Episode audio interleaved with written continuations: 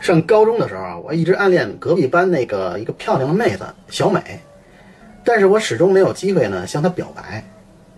等到高三的时候呢，有一天我终于下定了决心，决定向她表白。我写了一封情书给她，我的情书啊，左改右改，整整啊折腾了我一晚上。粘好这信封啊，我就脑海里啊，我就设想 N 种就给她递情书那时候的场景。那一夜呀。我几乎失眠了。第二天呢，在学校图书馆，我看见了小美，我鼓足勇气，迅速的走到了她面前，掏出了我衣兜里那个情书，一把就塞给了她，然后扭头我就走了。回到教室以后呢，我的心情啊特别的忐忑，一直没有办法平复下来，就想象着呢，小美啊收到情书的时候，各种可能的反应。